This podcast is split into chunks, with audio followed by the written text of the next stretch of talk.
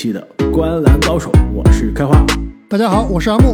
大家好，我是正经，终于回来了。没错啊，这个正经在缺席了一集《灌篮高手》之后，终于是回归了。所以节目开始的时候啊，还是需要正经跟大家来讲一下上一周去篮网的主场啊 VIP 包厢看了篮网主场对阵魔术的这场比赛的现场感受，主要跟我们讲一下现场的看球气氛以及这个 VIP 包厢到底值不值。不应该主要讲杜兰特到底有多厉害吗？狂砍四十五分。对，杜兰杜兰特厉不厉害？这个已毋庸经大家置疑讲的太多了，对对而且而且我发现不是有新闻了。对，而且我已经发现规律了。每次我到现场，杜兰特就发飙。那年和雄鹿打季后赛，几场杜兰特发飙我都在。呃，那回到这个 VIP 包厢啊，还是非常的爽，非常值的。嗯，整个你走过去，它有一个专属的入口，对吧？跟其他人都不一样，专门从从一个旁边的入口入进去，然后呢，经过这个通道，上面有很多这个篮网的历史啊，包括这种名人啦，对吧？然后到你自己的房间啊，里面给你已经准备好了各式的饮料，这个吃好吃的，啊，然后这个视野也是非常好。它虽然说不是离球场很近，但是视野非常宽广，在这二楼可以俯瞰全场啊、而且呢，从旁边的通道，其实你也可以走到很下面去，但整个 VIP 包厢还是非常的爽的。但是呢，刚刚开花有提到这个现场的气氛啊，这就不得不说，我我感觉这个赛季篮网的氛围啊，很是一般。只有到最后锁定胜胜局，而且杜兰特表现非常出色的时候，全场响起了这个 MVP 的呼声。其他时候，我感觉整个现场还是相对比较死气沉沉的。魔术球迷多不多那是真的没什么魔术球迷，啊？那还行，因为之前我记得你说，比如说看雄鹿那场季后赛，第一场我们俩都在嘛，我们俩一起看的。哇，穿字母哥球衣、穿雄鹿球衣的这球迷有点多啊所以有对抗性是吧？对，就是篮网主场，首先呢，这个主队的球迷气氛不够躁动，然后呢，客队球迷实在你知道为什么吗？因为篮网球迷都非常斯文，对吧？都非常的有素质，跟这个波士顿球迷跟七六人球迷形成鲜明的对比，包括尼克斯球迷。你从来没听过篮网在这个全场会喊这个什么 referee suck 啊什么裁判垃圾啊什么什么的，你很少能听到真的是这样话。比较的温柔，比较文明但是从另一方面来看，确实现场气氛是不够火热的。而且呢，再加上是这样子，这个这个都不是本赛季的问题啊，这都是过去几个赛季的问题了。，而且再加上啊，这个 VIP 包厢也有它的问题，就是你作为如果是作为一个热血球迷，一个死忠粉，其实我是不建议你去 VIP 包厢的，离球场太远了，就你感受不到周围的人那种兴奋，对吧？感受不到周围的那种狂呼。正经，我告诉你，这不是不对的，因因为你没带着我和开花一起去，你把我错俩都带去了以后，马上给你这个现场气气氛就。来了，真的。而且我跟你说啊，正经，我前几天刚研究了，发现就是，你知道吗？都说这个有钱人，对吧？应该说中产吧，他旅游，他旅游就要发各种朋友圈啊，发这个 Instagram，发社交媒体，就是打卡我出去旅游是让大家看到，哎，我的生活方式非常的潇洒，非常有生活品味。真正的有钱人是我出去玩儿是不愿意被别人看见。就比如说我超级富豪，我自己有小岛，对吧？我从纽约的繁华都市飞到小岛，在那待一个月两个月的，就不不想让任何人知道对我去那些度假村也是去那种最 VIP、最私这个隐私最好的。藏的最深的就不让别人知道，看球也是一样的。你那种明星，尤其是小明星啊，我就要坐在场边，对吧？让媒体、让八卦的这些狗仔拍到上大屏幕。真正的有钱人，幕后大佬就跟你一样的，都是躲在 VIP 包厢里面开香槟的，不让别人看到，不跟这些小明星混在一起，是吧？真的大佬都是这样玩的，所以这你你已经一步到位了。自己还没意识到，所以啊，这个想看正经的这个 VIP 大佬的 现场的体验，可以加入我们的洗米团啊。正经应该是把他的独家动态发在了我们的洗米团。另外啊，最后我再说一个好非常好玩的事，也以及是一个福利啊，那就是我这次去 VIP 包厢，我们这个组组织方啊，还给我们定制了这个有带有中文的篮网球衣，非常的酷炫，上面写着“一往无前”，就网是这个篮网的网，这个衣服非常的帅气。我呢从现场带回来了几件，其中有两件呢，我肯定是要送给开花跟阿木的。另外还有一件，我想我们之后找一个好一点的机会，我们来抽奖送给我们的灌篮高手粉丝们，怎么样？哇，这个独家限定版，估计买都买不到，绝对买不到，这个我百分之百肯定。我看了照片之后，我真的是有点震惊啊，太帅了，真的。下次我录音，我决定就穿这件衣服。正经什么时候把衣服送过来？下次来我家吃饭吧。那正经啊，最近是去看了篮网的这个现场的比赛。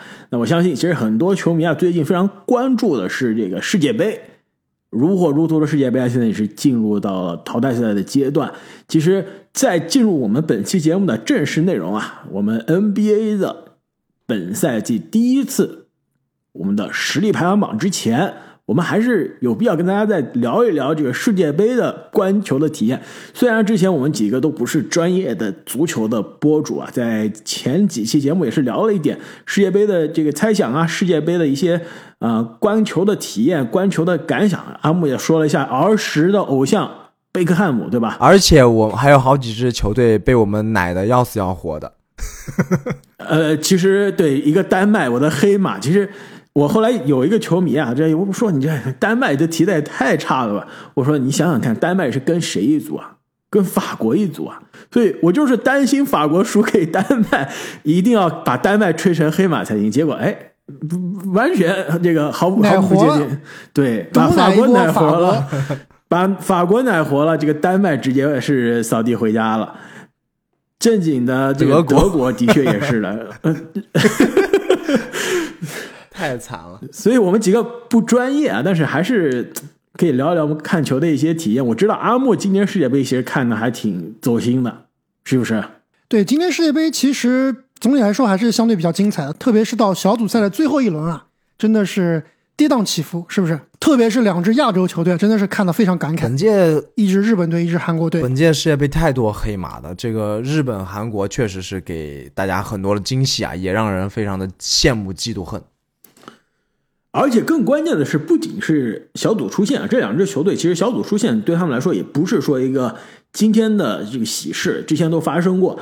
更重要的是，我觉得是怎么样出现的，就是基本上都是绝处逢生啊，尤其立刻强敌日本，包括韩国，对，都是在最后时间，眼看是走远了，能起死回生。而且日本那种底线是吧，一毫米之间的这种救球变成绝杀，也真的是成为了历史的佳话。但是话说回来，我认为法国的实力啊，目前来看还是独一档的存在。之前比较看好的这个巴西，我觉得现在可能要退居二线了，而且甚至为什么？甚至我觉得英格兰的巴西内马尔都没打呀，内马尔下场就回来了。哎，我觉得有必要，我们先说一下我们录音的时间啊，这样正经，你别把这个法国奶死，也别把 巴西这个奶活。我们现在录音的时候，法国已经晋级了，是吧？对，我们现在录音的时候。是刚刚淘汰赛第二天打完，就是我们今天录音的白天，就周日，美国的周日的白天，法国是刚刚三比一，其实是三比零，对吧？最后裁判那个其实是三比零，那那个点球凭什么重罚是吧？三比一解决了这个莱万领衔的波兰，然后呢，英格兰可以说是在上半场被对方黑马就塞内加尔压制的情况下，两个反击。哇，两个反击就变成了进球，最后是三比零，是吧？对，英格兰强很强，不强，命好，真的不强。上半场啊，我真的是以为塞内加尔有戏啊，塞内加尔至少一个这潜在的点球，对吧？英格兰的手球没有没有吹，没给。另外一个就是这个左侧的。射门被这个英格兰门将下意识用手挡出来了。这两球其实都有机会。塞内加尔如果这两个转换成一个得分，一比零领先，英格兰那两个转换攻防转换两个反击啊是打不出来的。所以塞内加尔真的是命不好。英格兰啊，下一轮打法国。下一轮开花，要不咱们打个赌好不好？好，法国三比一，三比零。三比零有点过分了啊，开花。三比零，你也太看不起我们马奎了，是不是？马奎，我说就马奎那个速度、那个身材，正经过他的跟玩儿似的。真的是跟跟这个跟正经过开花一样，是不是？你说他遇到法国那几个前锋，是不是脚踝都要断了？而且马奎哇，今天这个无论是解围还是传球，都直接是往塞内加尔的球员脚底下给的。对，今天马奎真的打的有点差，前场还是不错，正常发挥，正常发挥，以他水平正常发挥了，正经绝对可以过他。让我预测一下啊，下一轮你刚刚说三比零是吧？法国三比零英格兰是吧？这个有点太激进了，这太不把英格兰当回事了。我预测是英格兰二比一淘汰法国，这也有点过分。我觉得其实这两支队伍的攻击能力还是都很不错的，但是两个队的防守啊，多少都有点问题。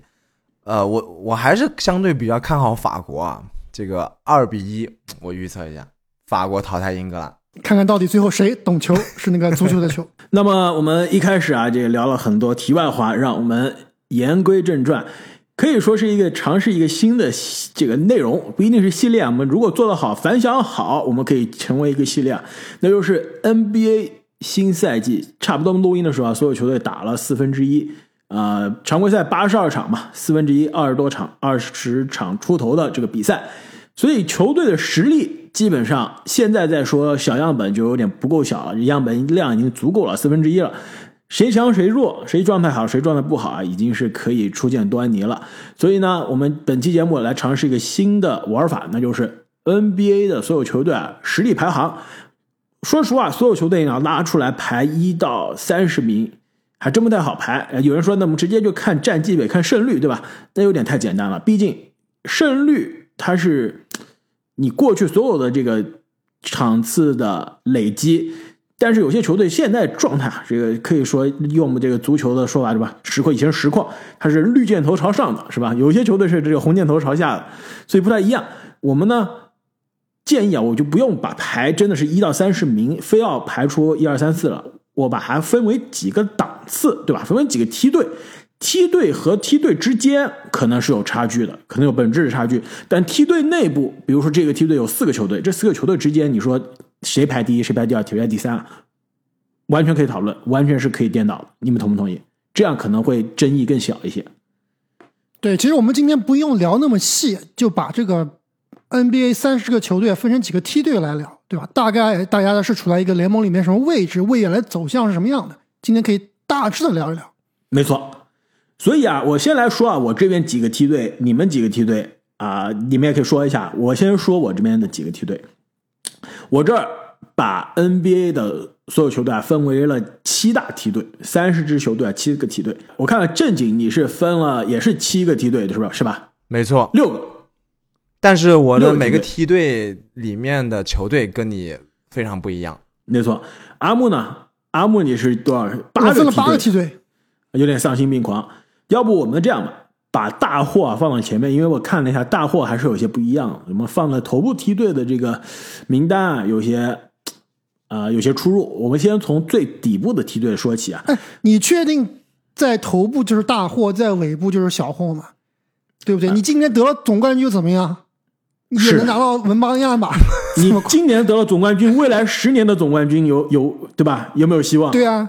有了文班亚马，未来未来二十年的总冠军都有希望了。所以很简单，我的最底部的梯队啊，有六支球队，名字就叫做这个梯队的名字啊，叫做文班亚马，非你莫属。对我这里跟你差不多，我起的名字叫做亚马亚马，我爱你。对，最后一个梯队就是这个人文班亚马争夺者的梯队。没错，我这个里面啊，这个梯队六支球队其实也毫无悬念，雷霆。火箭、活塞、黄蜂、魔术、马刺，你们有没有不同意的？我跟你觉得哪支球队，比如说可以脱离这个档次，或者说哪支球队啊要加进来？我跟开花的完全一样啊！而且这几支球队里面，可以说目前来看啊，马刺是最明显的。之前的节目我听了，你们俩也提到了，就是他已经完全是把这个争夺文班亚马写脸上了，毫不不顾忌，对吧？那另外呢，这个魔术、黄蜂，包括活塞这三支队是确实实力不济，就是很明显，有时候即即使他想赢，他也赢不了。火箭呢，偶尔能赢，呃，这个实力呢忽上忽下，看不太清楚，但总体来说，他还是属于这个层级。但是雷霆，可能我觉得他是一个比较奇怪的队伍在这里面。嗯、目前来看，亚历山大打得非常的好，全明星乃至是最佳阵容的水平。但是这个队呢，我认为他还是目标应该还是冲着选秀去了。对，这就是为什么我跟你们俩有点不一样，就是我同样也是列了五支球队，刚刚正经提到了，我把雷霆其实提到了上一个梯队，就是之前节目我也说了，雷霆现在这个战绩啊是有点难这个去战绩管理的，毕竟你有 SGA 这样的球员，其实 SGA 今年打得非常好，基本上就是准这个最佳阵容的水平，你现在非要把 SGA 从这个健康的水平给拉下来，我觉得对他也是不公平的，对于球队未来的长期规划也是不太公平的。所以我觉得雷霆这个位置应该是会往上调一些的，而且我觉得他最后是到不了联盟的倒数前四的这样一个啊、呃最后的一个结果的，所以他争夺文班亚马，他这个概率肯定是会降低的。但是但之前节目开花也说过了，就他这么打，其实也未尝不可。就是我锻炼新人，同时呢，也是有一定的几率去争文班亚马的，对吧？也是没有问题的。而且不一定啊，不一定这个非要战绩管理啊。雷霆开局的确是不错，但是过去十场也是基本上快陷入原形啊，现出原形了，对吧？过去十场是输了六场，而且呢，现在虽然是西部的第十二名，我们录音的时候啊，他后面排在后面的西部第十三啊，现在势头实在太猛了，很快就要超越他了，是不是？但是你最后还是个西部第十三啊，第西部第十三还是没有完全摆烂啊。这个战绩最后是到不了倒数前五的。对，是的，今年主要是东部摆烂球队也挺多，大家都在争夺这最后的前三的位置，但你不尝试你就没有机会了，是不是？但是很难尝试，很尴尬。你 S SGA 太强了，你除非是让他去受伤，对吧？而且呢，我觉得我们聊的时候啊，还可以再聊一下，就是这些球队他现在的这个境地啊，跟我们在开赛前的预想有什么不一样的地方？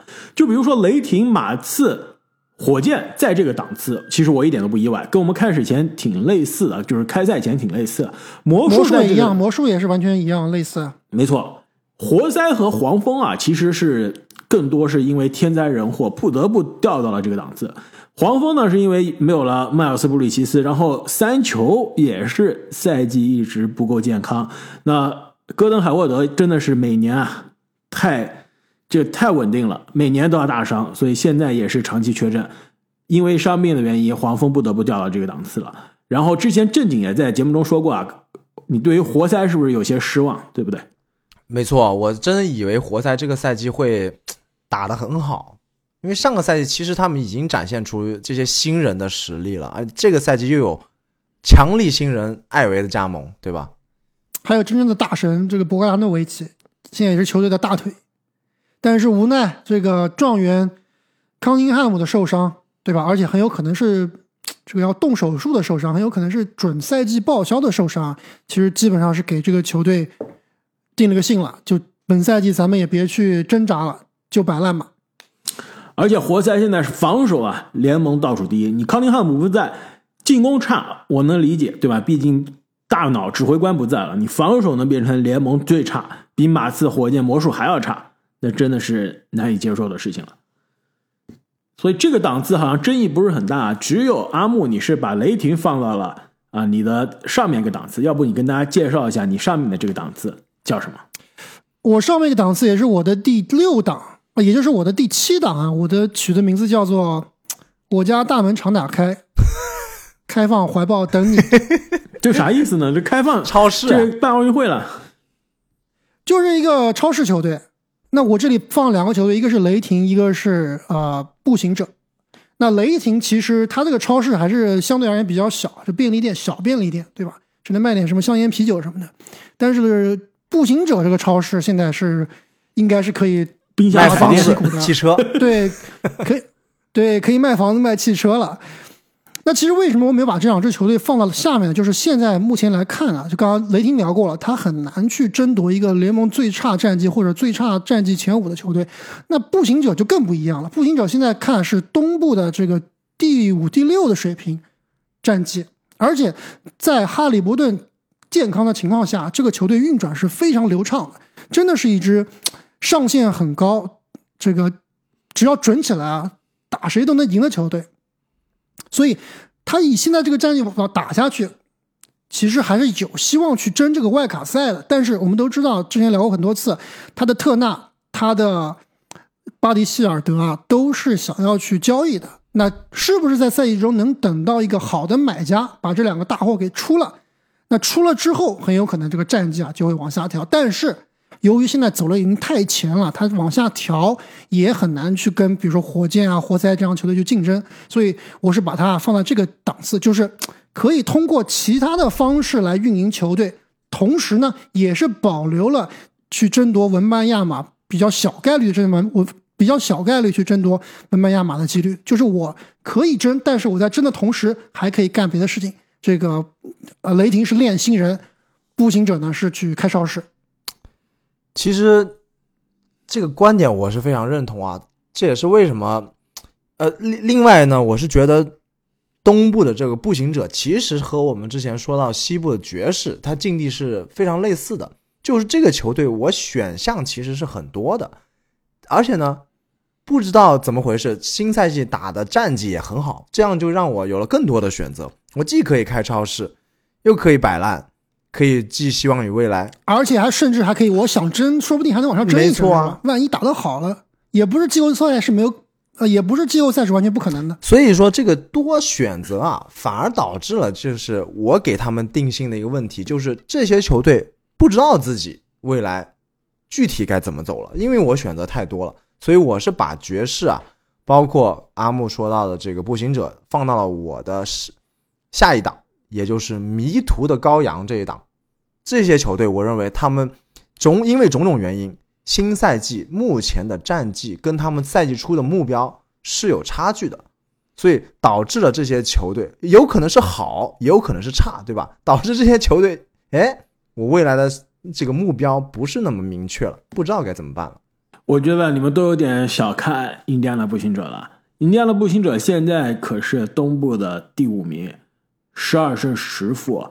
而且呢，你刚刚说雷霆很有可能掉不下去，争不到文班亚马，那印第安纳步行者其实隔得更远了。会不会在赛季结束的时候他还是第五呢？很难。但是外卡不可能，我告诉你不可能，不是很难，没有任何可能性。但是外卡的名额。可以吧？对，第七、第八，我打一个外卡，真真季后赛，这是第七、第八也打不到，他能打个第九、第十就不错了。那也行，那也行。对，其实步行者在我看来是有外卡实力的，所以你把它直接就放在像那倒数第二档次。实在有些对不起他了，而且步行者现在去交易，他也是能交易来年轻才俊的。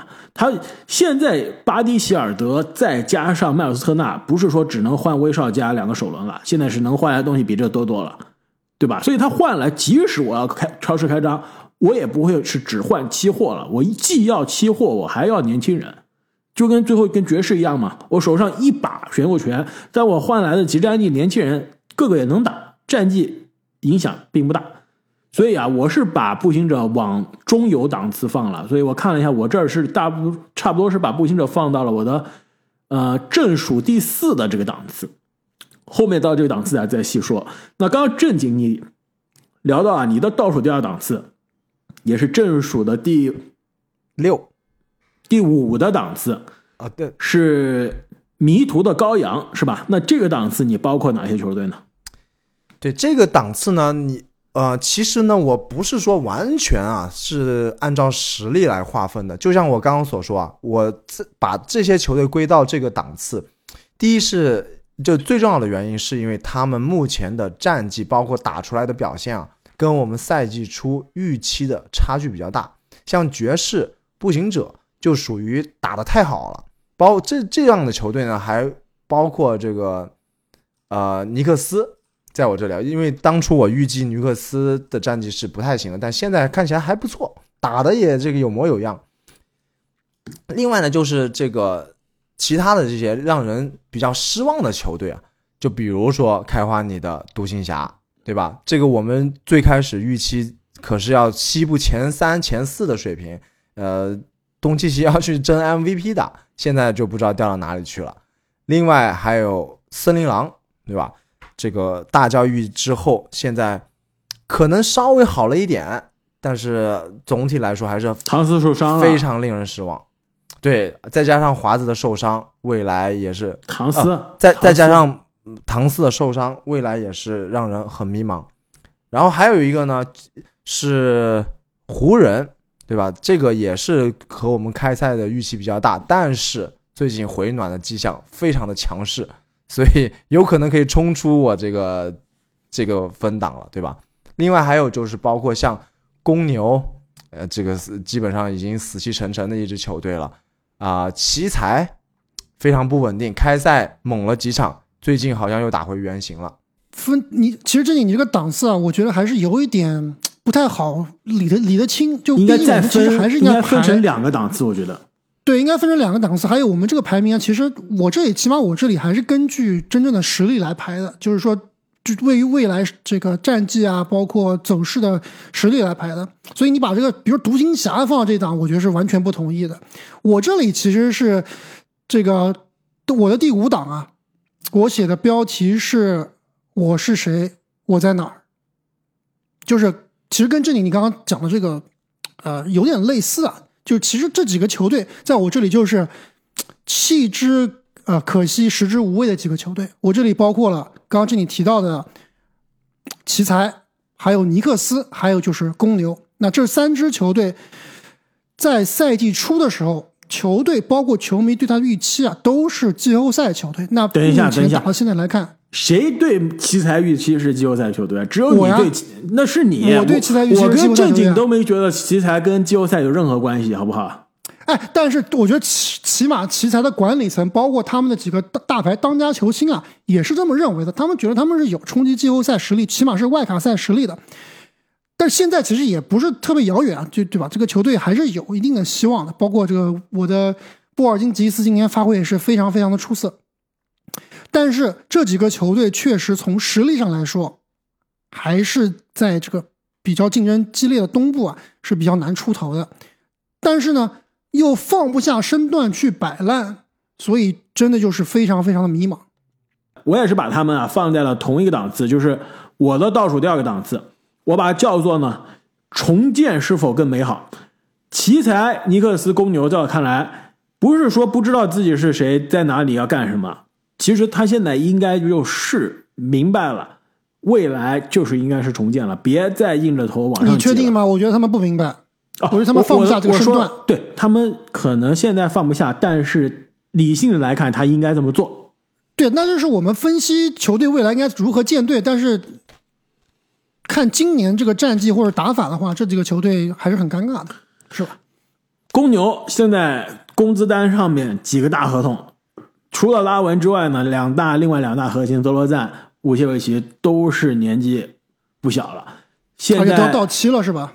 东部第十二，九胜十三负，离季后赛是渐行渐远。而且即使进了外卡赛，即使进了季后赛，也肯定是，甚至我觉得连去年这种一轮游稍微挣扎的一轮游啊，都很难复制了。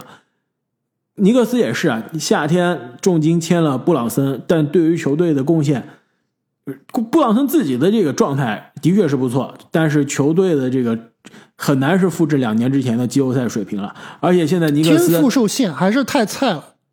而且关键是尼克斯之前立队的之本防守，防守今年没了。